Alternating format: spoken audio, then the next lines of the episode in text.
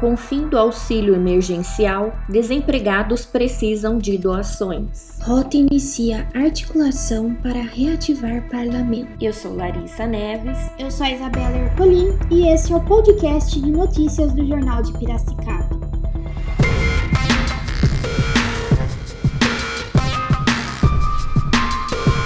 Mãe de cinco filhos, a diarista Edinalva dos Santos Macedo, 39 anos, ainda não sabe como vai sobreviver sem o auxílio emergencial. Ela faz parte do grupo de cerca de 67 milhões de brasileiros que deixaram de receber o benefício a partir de janeiro. Moradora da comunidade Pantanal, no Jardim das Flores, em Piracicaba, a diarista conta hoje apenas com os 440 reais recebidos por meio do Bolsa Família. O auxílio emergencial foi criado criado para minimizar os impactos econômicos da pandemia do novo coronavírus. Embora haja pressão para manter o benefício, até o momento o governo federal não anunciou uma nova prorrogação. A reportagem do Jornal de Piracicaba revelou em setembro passado que um em cada quatro moradores do município havia recebido ao menos uma parcela de 600 reais do auxílio. Eram mais de 100 mil beneficiários, o que corresponde a 27,48% da população de Piracicaba. As primeiras parcelas do auxílio foram de 600 reais, podendo chegar a R$ 1.200 por família. A partir de setembro, houve a extensão do benefício em até quatro parcelas, mas com valor reduzido de 300 reais, 600 reais para famílias com direito a duas cotas. O auxílio foi pago a trabalhadores informais, microempreendedores individuais, autônomos e desempregados.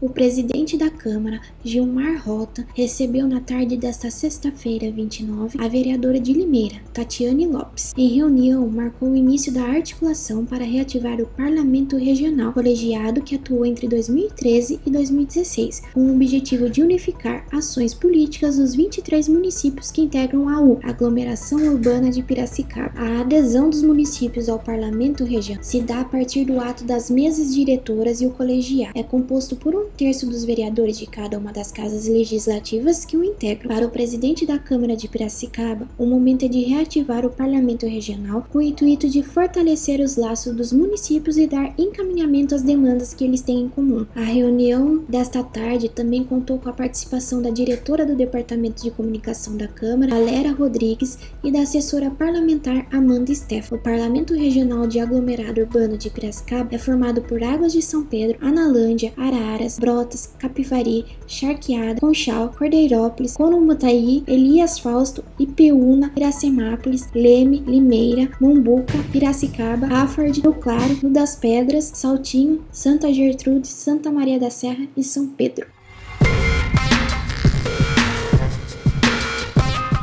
Podcasts do JP vão ao ar todos os dias, com resumos e análises das principais notícias da cidade. Acompanhe no portal do JP e nas redes sociais. Mais notícias a todo momento nos canais digitais do Jornal de Piracicaba.